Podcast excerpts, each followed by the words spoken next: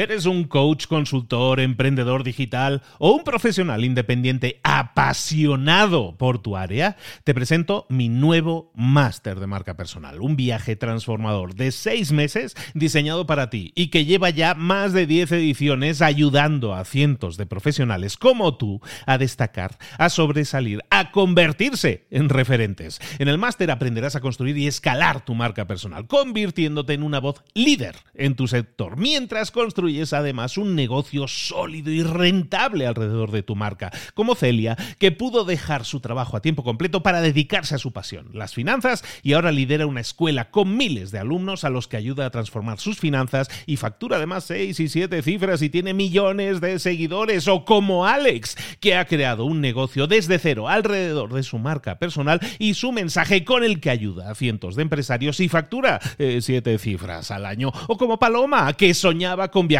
por el mundo y que ahora vive como nómada digital con cientos de miles de seguidores y más de 17.000 alumnos. Gracias al máster, su sueño pasó de ser una idea a una realidad rentable y reconocida.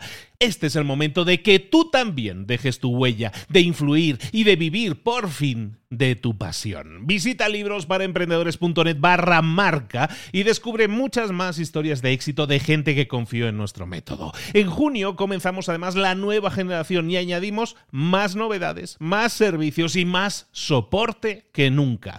Únete a la élite de profesionales que ya están cambiando sus vidas. ¿Estás listo? ¿Estás lista para desarrollar tu marca personal y ser nuestra próxima historia de éxito? Pues visita librosparaemprendedores.net barra marca y comencemos. Hola, hola, esto es Mentor 360. Hoy vamos a hablar de liderazgo y vamos a hablar de odio las comisiones. Abre los ojos, comenzamos.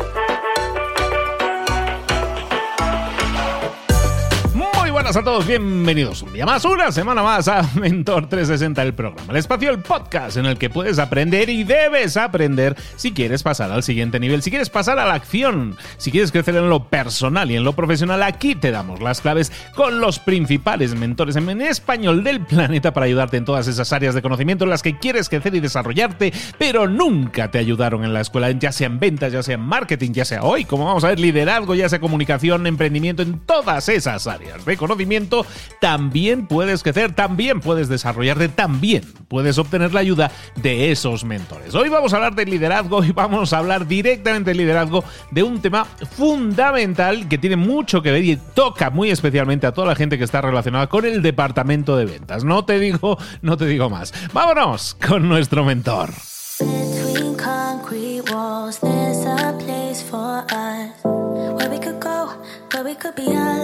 Llegó el momento de hablar con nuestro mentor del día. Estábamos comentándolo en la introducción. Hoy hablamos de liderazgo y si hablamos de liderazgo, nuestro líder, nuestro gurú en todos esos temas y en muchas cosas más es mi queridísimo amigo Leo Picholi. Leo, ¿cómo estás? Buenos días. Luis, qué gusto hablar contigo de vuelta. ¿Cómo te va? Fantástico, fantástico. Acabo de ser mi cumpleaños, entonces lo llevo bastante, lo llevo bastante mal. ¿Para qué te digo eso? Pero, pero, en general bien, contento de estar vivo con la que está cayendo. La verdad, feliz, feliz de vivir la vida así. ¿Tú cómo estás? Feliz cumpleaños. Muchas gracias. ¿Tú cómo estás? Todo muy bien, por suerte, ya con el libro lanzado y súper, súper contento con, el éxito que está teniendo. Así que feliz. Felicidades por ellos. El, su libro, recordemos, ya lo tienes disponible en Amazon. El año en que nos volvimos humanos, altísimamente recomendado por Mentor 360. Leo, ¿de qué vamos a hablar hoy? Ah, no sabría qué título poner, pero bueno, finalmente vamos a ser agresivos. Odio las comisiones de ventas. Odio, las odio. Ese es el título. con un odio subrayado. Ok, lo, pondré en mayúsculas entonces también en la, la portada. A ver, explícanos, desarrollanas. Odias las comisiones de ventas, vale. Odias las comisiones. A ver, bueno, yo creo que a lo mejor no te quedas tan solo en, ese odio, ¿eh? pero a ver, desarrollanos un poco. ¿Por qué las odias tanto? ¿Por qué le tienes tanto, tanto odio a ellas? Hace un tiempo fui a una tienda de electrodomésticos y quería comprar, no me acuerdo si era una batidora, una licuadora, alguna, algún electrodoméstico pequeño de cocina.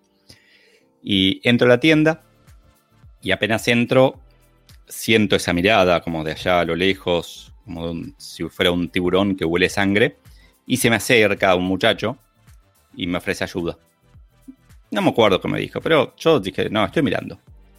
Como dos minutos después, ¿viste? uno debería tener, debería existir un cartelito, como, ¿viste ese no molestar que ponemos en las puertas de los hoteles? Un cartelito que diga no molestar para cuando uno entra a una tienda. Pero bueno, nada, eso ya está. Eh, sigo caminando y aparece otro, otro tiburón y me insiste, me dice, o sea, ya vio que al otro lo despaché, que le dije no quería hablar con él. Viene y me insiste, ¿en qué te puedo ayudar? ¿Necesitas esto? Y me muestra un lavavajillas, lo que había ahí al lado. No, no, yo estoy buscando la, batidora. Y me contesta mal, están por allá. Me quedo analizando, me quedo, yo viste cómo soy, que no puedo evitar pensar trasfondo de las cosas. Hice unas cuantas preguntas. Cuando empecé a preguntar a las batidoras, no me daban bolilla, no me prestaban atención, no me contestaban. Eh, seguí preguntando. Al final no compré nada porque me sentí muy maltratado. Pero me quedé conversando con uno de los muchachos. Porque ah, estaba aburrido este, este, muchacho. Y le empecé a preguntar que cómo le pagaban. Y me contó que su sueldo era muy, muy bajo. Que tenía comisiones muy altas. Y que solo le pagaban comisiones por electrodomésticos caros en general lavavajillas, lavarropas, eh, eh, heladeras, cocinas, hornos, pero no por los pequeños. Y, ahí cuando me dijo eso yo dije, ya lo sabía, era obvio, porque cuando entré y pasé por los lavavajillas se me abalanzaron, pero cuando fui al, fondo y quería comprar algo pequeño, nadie me prestó atención, nadie me quiso ayudar. Eh, me fui, no, no tenía sentido seguir conversando ahí, pero una y otra vez confirmo esta idea de que las empresas hacen un daño terrible a sus marcas poniendo comisiones por venta. Recuerdo otra circunstancia en donde era, era pequeño, tendría 17 años, eh, mi mamá me regaló un viaje, un viaje a Nueva York. Y yo quería comprarle un regalo, algo digno de ella. Eh, y me fui a la Quinta Avenida y entré a una tienda, Gucci. Y bueno, después de ver que solamente podía comprar, no sé, una, billetera o un cinturón, no mucho más que eso, porque no me alcanzaba el dinero, llego a la caja y atrás de la caja decía, nuestros vendedores no tienen comisión. Un cartelito pegado en la, no, no, un cartelito de, como una chapa, así de metal. Nuestros vendedores no tienen comisión. Y, eso lo vi, en, eh, tenía 17 años, ni lo pensé, pero años después, cuando me empezaron a pasar estas cosas, entendí perfectamente que lo que estaba diciendo Gucci es, nuestros vendedores no son vendedores, están acá para ayudar. Si venden o no, es una consecuencia de otras cosas. Están acá para dar valor, para dar servicio. Y lo interesante de esto es que finalmente eso se traduce en la marca. Cuando alguien quiere construir una marca de valor, tiene que tener una organización orientada a eso, una organización 100% orientada a dar valor. Cuando le ponemos comisiones a una persona, las ponemos con la esperanza de cambiar la conducta de esa persona. Y en general se ponen las comisiones sobre ventas, tratando de hacer que esa persona venda más. Pero el vender más, me acuerdo, te cuento otra infidencia, me acuerdo en Brasil, liderando un equipo de, muy grande en donde una parte era call center, operadores telefónicos, escuché, yo cada tanto escuchaba las conversaciones, las grabaciones, ¿no? Y es una muy linda oportunidad para aprender. Y escuché a una persona diciéndole, era fin de mes, diciéndole a un potencial cliente que le compre por favor porque tenía que darle de comer a sus hijos.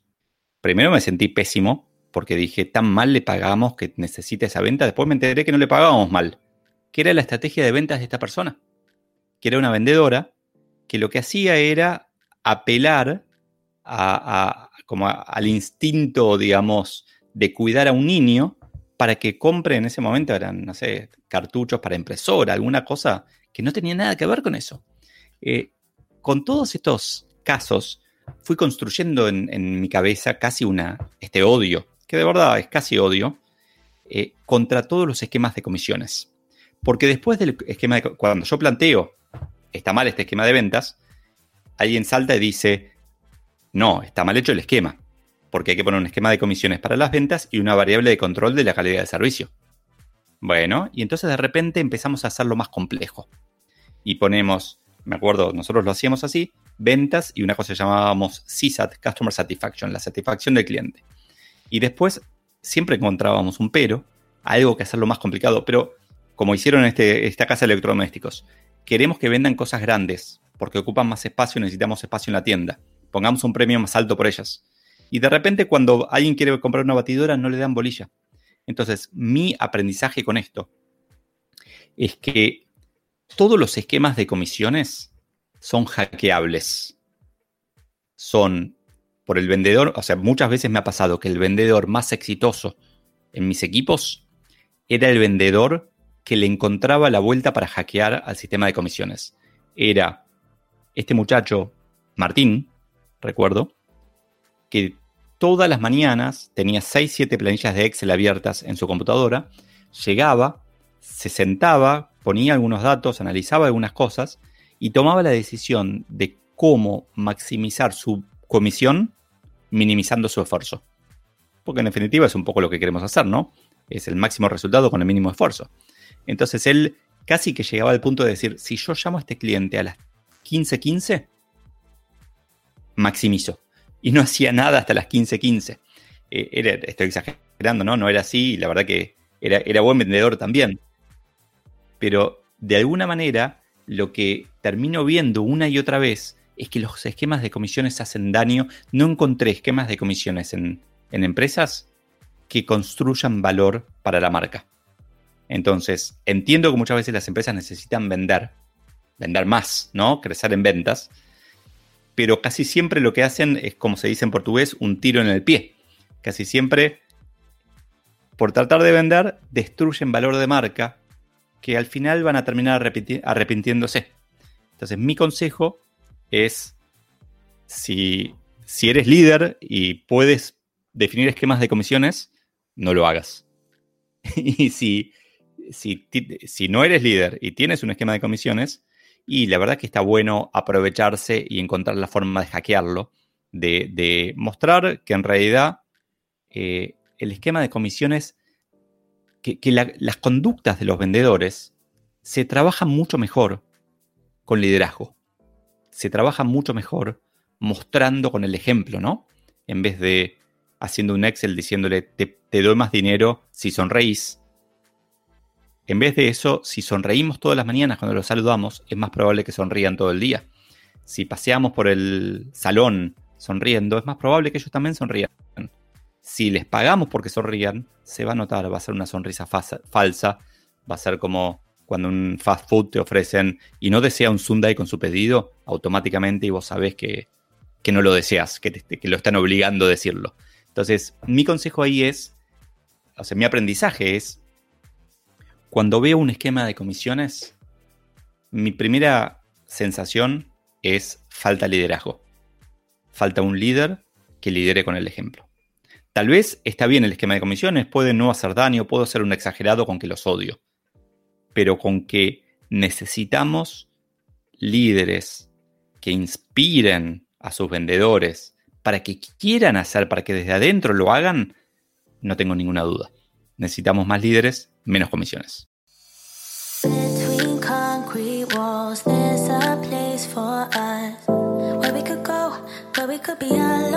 Coincido mucho contigo, eh. coincido mucho contigo en ese, yo no lo llamaría odio, pero sí es como que estamos conviviendo con algo que, no, que nos incomoda siempre y a todos. Eh, mi pregunta son dos en una y es básicamente que exploremos el por qué. ¿Por qué considera un jefe necesario tener a vendedores eh, por comisión? Puedo entenderlo, que en su mentalidad pueda decir, bueno, es la única forma de conseguir las metas u objetivos que, que yo tengo, ¿no? Que me he marcado. Puedo entender que vaya en ese sentido, aunque como dices, probablemente hay otras maneras más objetivamente de conseguir esos resultados de forma más objetiva, pero ¿por qué un vendedor? Eh, porque son así, ¿eh? ¿Por qué un vendedor se considera de una raza diferente como para necesitar ser remunerado diferente al resto de personas de una empresa? Porque normalmente son los únicos que llevan ese tipo de comisiones. Creo que uno de, las, de los motivos tiene que ver también con otro problema que se da en las organizaciones, que es esta lógica de promover al mejor de un equipo a un puesto de supervisión. En general, en mi opinión, el mejor vendedor no va a ser el mejor supervisor de, vendedores y va a traer entre sus defectos la idea de que con dinero se resuelve todo. Porque tal vez esa persona piensa eso, pero creo que uno de los problemas que tenemos en las organizaciones no pasa solamente en ventas, pasa en todos lados, en donde se promueve entre todos los operarios de logística, se promueve al mejor como supervisor cuando tal vez era un excelente operador de logística y lo llevamos a, su lugar de, incompetencia al promoverlo. Eh, creo que lo que falta para resolver eso es invertir en liderazgo, es invertir en, eh, por ejemplo, cosas dolorosas como rotar gente. Pongamos al supervisor de logística a, supervisar vendedores y te juro que va a encontrar oportunidades. Tal vez no sea un genial equipo finalmente, pero que va a mejorar cosas, no hay duda. Y el supervisor de ventas, pongámoslo a supervisar operarios de depósito, y vas a ver como también van a, va a haber muchos aprendizajes. Pero creo que tiene que ver con, con esta lógica de, es como casi endogámica, en donde si fuiste vendedor, tu próximo paso es supervisor de ventas. No vas a estar contento porque te gustaba ser vendedor, pero estabas acostumbrado a ganar bien, vas a ganar menos, porque eso es otra cosa que pasa. Muchas veces el vendedor gana más que su jefe, porque tiene el pico ese, la, pegó, ¿no?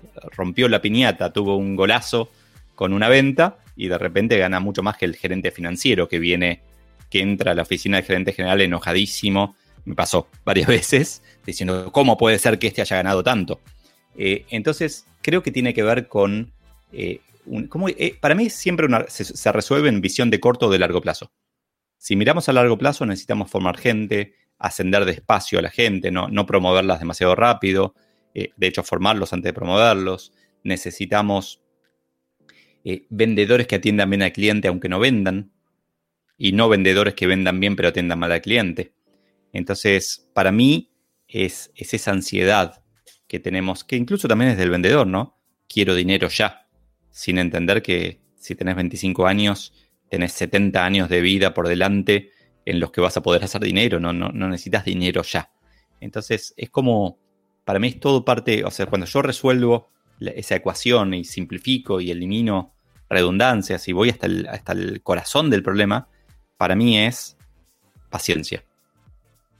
Paciencia, mirar el largo plazo, construir un 1% por día, no no pensar en un golazo de media cancha, sino entrenar, mejorar, ser cada día mejor, prepararse, capacitarse, construir relaciones, aprender eh, y, pensar, mirar más allá, no estar mirando. A mí tal vez es eso lo que me hace daño, que, que las comisiones no son te doy un premio si en cinco años logras esto. Las comisiones son te doy un premio si esta semana o este mes haces esto. Y me duele muchísimo que, que cada, cada semana o cada mes se resete, vuelva todo a cero y haya que empezar de vuelta. Me parece que, es, un, es un despropósito con un humano también. Entonces, yo lo resuelvo, lo resumo en la eterna lucha entre el bien y el mal, o la eterna lucha entre el largo plazo y el corto plazo, que es lo mismo para mí. Totalmente de acuerdo. La verdad es que da mucho que pensar. ¿eh? O sea, sí me quedaba reflexionando sobre si es necesario. Evidentemente yo no lo considero necesario, pero muchas veces es el statu quo de las cosas. No puedes cambiarlo o cuesta mucho, ¿no? Es, como esas piedras tan grandes que al principio las empujas, las empujas y apenas se mueven. Supongo que tenemos que seguir empujando para que, para que eso se mueva. Y esa categoría de pensamiento que dice que el vendedor tiene que cobrar por comisiones, porque si no, no vende eliminarlo, ¿no? Y, pagarle bien a la gente, lo cual me parece sano, pero, pero eliminar ese tipo de comisiones de motivación a las ventas, porque no debería ser así. Tú que estás escuchando esto, ¿qué opinas? Eh, ¿Consideras que las comisiones son necesarias? ¿Que las comisiones ayudan? ¿Que las comisiones sirven? ¿O eres como Leo, que odia a las comisiones. bueno, déjanos, eh, vamos a tener como siempre publicando en las redes sociales pues una publicación, un post en el que hablamos del episodio del día. Déjanos ahí tu comentario. Déjanos ahí tu comentario hablándonos de este tema y de cuál es tu opinión. A lo mejor somos nosotros que estamos sesgados, no sé. Vamos a, escuchar la opinión del pueblo, qué opina la gente. Van a opinar solo vendedores y, y nos van a comer, ¿eh? Nos van a comer, Leo. Pero bueno. sí, por favor. Eh, mi, pedido es opinen, pero expliquen su opinión. Porque es la forma de que aprendamos, porque si a mí solamente me tiran piedras, yo no voy a entender. sí, como decían en el colegio, ¿no? Razón es su respuesta, ¿no? Razón es su respuesta. Perfecto. Muchísimas gracias, Leo, por hacernos reflexionar, por sacar este tema y sacarlo de esta manera.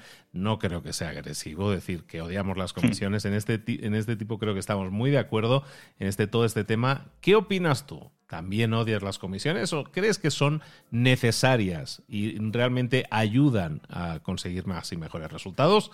Déjanoslo, haznoslo saber a través de las redes sociales. Leo, además de eso, ¿dónde te pueden localizar, saber de todos tus libros, todos tus contenidos, todo lo que estás ofreciendo? Las dos redes principales donde estoy son LinkedIn, en donde me encuentran como Leo Piccioli con doble C, Piccioli, y en Instagram, mismo nombre, no cambio de nombre entre redes, Leo Piccioli. Eh, en LinkedIn comparto sobre todo contenidos y después mis libros están sobre todo en Amazon y ojalá pronto en la tienda cercana con un vendedor con comisiones. Uh. perfecto. bueno, pues ahí ligándolo todo. Muchísimas gracias, Leo, por haber estado de nuevo con nosotros, a sacar todos estos temas que nos hacen reflexionar y mejorar también en lo profesional, sobre todo. Un abrazo muy grande, Leo. Nos vemos muy pronto. Muchas gracias, Luis. Un abrazo a todos.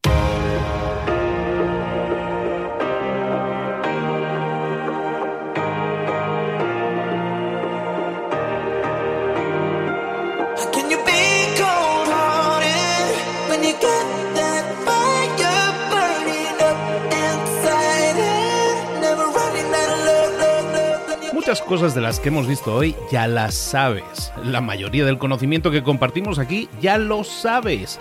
Sabemos lo que tenemos que hacer, sabemos lo que tenemos que evitar, lo que no tenemos que hacer, todo eso ya lo sabes. El único problema es que no lo ponemos en práctica, no pasamos a la acción y es ahí donde te necesito a ti y a tu compromiso. Si una sola de las ideas que hemos comentado hoy resuena en ti, te llama a ponerla en práctica, entonces, define el paso más pequeño posible, el gesto más mínimo, y hazlo ahora mismo.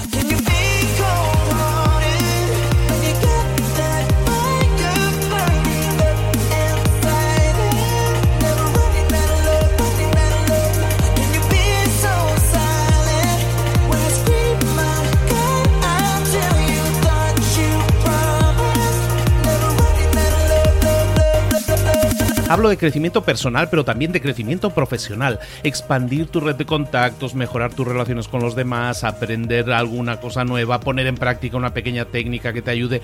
Todo suma, pero solo suma si lo pones en práctica. No si piensas en ponerlo en práctica. Pensar en ponerlo en práctica no sirve, tienes que ponerlo en práctica, pasar a la acción.